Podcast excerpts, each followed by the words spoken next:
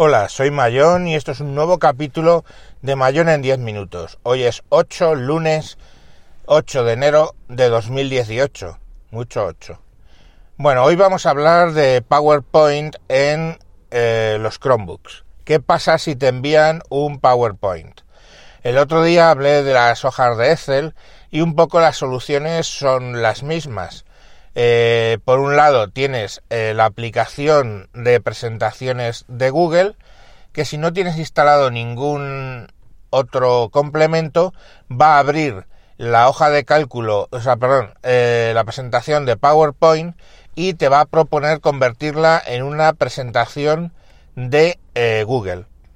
Si optas por no convertirlo, simplemente puedes visualizarla, pero no vas a poder editarla. Si ya quieres editar, tienes que instalar, como ya comenté el otro día, un añadido que hay, una extensión del Chromeos que hay en la, en la web Chrome eh, App Store y ahí buscas Office, eh, buscas edición de Office y te aparecerá un programa de Google. Es importante que veáis que lo que estáis instalando es de Google y con eso lo que vas a poder hacer es abrir las presentaciones y editarlas desde el programa de presentaciones de Google. Cuando lo grabes se va a quedar grabado exactamente en el mismo formato, en PowerPoint. Y eh, la otra alternativa es instalarte PowerPoint eh, para Android, que ya está disponible oficialmente en Chromebook como aplicación Android. Pues como el otro día, la mejor solución es utilizar el PowerPoint para Android. Aunque sé que hay otras Office, otras eh, suites que tú puedes instalar y reconocen ese, ese formato, pues bueno, lo que está claro es que la que mejor funciona es la de Microsoft. Ahora se me plantea un problema. Lo mismo que os dije el otro día, migrad ya de una vez a G Suite, que es gratis. Os digo lo mismo. Quiero decir, eh, no necesitas PowerPoint ¿Qué problema hay eh, para hacer una presentación con el G Suite? O sea, no hay ningún problema. La gente empieza a comparar y dice que hay más transiciones y que hay más efectos y que hay más cosas en, en PowerPoint que en los otros programas. Eh, igual que en el caso de Excel, Excel es la hoja de cálculo más potente, probablemente eso y es necesaria, eso no es necesario en el caso de PowerPoint. El problema con los PowerPoint, con las presentaciones en general, es que la gente pierde el foco de lo que es una presentación. Una presentación, punto primero, no es el mensaje. El mensaje, siempre que hacemos una presentación, el mensaje somos nosotros. Nosotros somos los que tenemos que dar el mensaje. Y para transmitirlo solo necesitamos que la gente enfoque en nosotros o focalizarle la atención gracias a una transparencia, a una slide de una presentación. Entonces, el, el tema es que cualquier cosa que les distraiga de esa atención, como pueden ser poner 18 preciosas transiciones, una para cada una de nuestras 18 eh, transparencias, y eso son pocas transparencias, porque he visto perpetrar presentaciones de 50, 60, 90 transparencias que dice, bueno, ¿y esto? Eh, pues claro, eh, todas esas transiciones, todas esas chorradas, lo que consiguen es distraer, que es justo lo contrario que querías conseguir con la presentación. La presentación tiene que llamar la atención precisamente, que es decir, que te llame la atención, que te atraiga la atención hacia el conferenciante, no convertirse en una sandez multimedia que no va a ningún sitio. Y ojo que cuando digo multimedia no quiere decir que no utilicemos imágenes o incluso pequeños vídeos o animaciones, no. Lo que, de hecho es justo lo contrario. O sea, el uso y abuso de las líneas de texto en una presentación es el error más grande para dormir a la audiencia que existe. No te puedes o sea, no puedes poner una página, pongamos por caso, llena de texto eh, y pretender tú a explicarla por la sencilla razón de que tú hablas más despacio que cualquier otra persona leyendo. El lector menos avezado lee a más velocidad de la pantalla que tú que estás hablando. Con lo cual pierden totalmente la atención porque están leyendo y cuando ya han leído tu mensaje, tú que lo estás simplemente repitiendo, eres ignorado. Y baste que te ignoren en una, en una transparencia para que te ignoren en el resto de la presentación.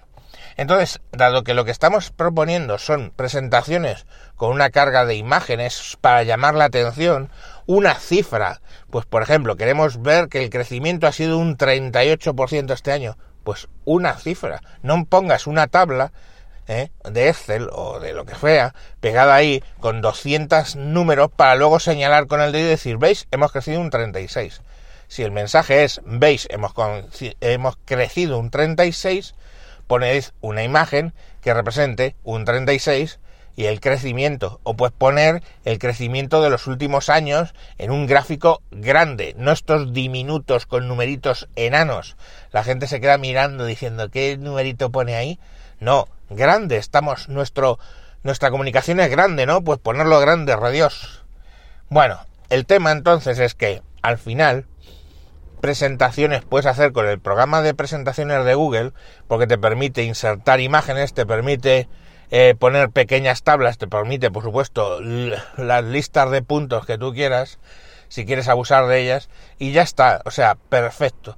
El otro día me sorprendía escuchando a alguien decir que eh, el programa de presentaciones Keynote en iCloud, que no valía para nada. Yo lo estuve viendo porque tengo usuario eh, de Apple y la verdad es que funciona perfectamente para crear una presentación funciona perfectamente. ¿Qué pasa? Que no tiene todas las transiciones, reflejos y eh, eh, eh, listas de puntos de 100.000 iconos distintos. No, probablemente sea una versión más reducida del, del Keynote del Mac o del, o del iPad.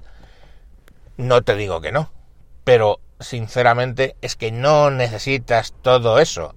Vamos a hablar de Word Mm, en, probablemente en otro capítulo. Y va a pasar lo mismo. No necesitas toda esa mierda para trabajar, de verdad que no. Entonces al final es tu presentación no necesita todo eso. Yo veo que vienen eh, a presentarme a la empresa gente con eh, presentaciones impresas en PDF y que directamente van pasando la página del PDF. Me es, si la presentación está bien hecha, a mí me es indiferente que la presenten. Yo mismo cuando en una época me empeñé en utilizar, y ojo, eh, era un iPad 2 con su iOS correspondiente que no recuerdo, no sé si al 5, me empeñé en utilizarlo para trabajar, lo que hacía es que las presentaciones las convertía en imágenes, las metía en el carrete de fotos del iPad y simplemente pasando con el dedo iba pasando las transparencias. No necesitaba más, no necesitaba un PowerPoint que por supuesto entonces no existía para iPad y el keynote, pues que era en ese momento principalmente era de pagano, yo no lo necesitaba. Entonces, miremos siempre los productos. Ahora, ¿funciona el PowerPoint eh, de Android? Funciona excelentemente. Está bastante bien y de hecho de los tres productos, Excel, Word y PowerPoint es el que primero está mejor, o sea, está más parecido a lo que es el producto final en Windows y es más, la versión online es la que yo más he utilizado porque está muy conseguida. De nuevo, hay que entender que para poder editar en PowerPoint Online o en Excel Online o en Word Online, tienes que tener Office 365 a razón de 67 o 69, no recuerdo, euros al año. Y eso, bueno, pues lógicamente tiene un coste que a lo mejor no queréis eh, hacer. Pero os recuerdo que os dan también un terabyte de almacenamiento en OneDrive y que puedes añadir eh, más teras tranquilamente si las llenas. Una cosa muy importante es que el PowerPoint, por lo que sea, si tú tienes una imagen en OneDrive o una foto en OneDrive, no la puedes añadir directamente al PowerPoint, la tienes que descargar y volverla a subir al PowerPoint. Una, una estupidez. Cosa que, por ejemplo, de nuevo, con las presentaciones de Google, Tú tienes tu imagen en Google Drive o en Google Fotos, la seleccionas, la arrastras directamente a queda añadida a tu presentación. Entonces, de nuevo, la conclusión es prueben por favor las Google Suites porque son más potentes de lo que creemos. Y hasta aquí el programa de hoy. Un saludo y hasta próximos capítulos. Adiós.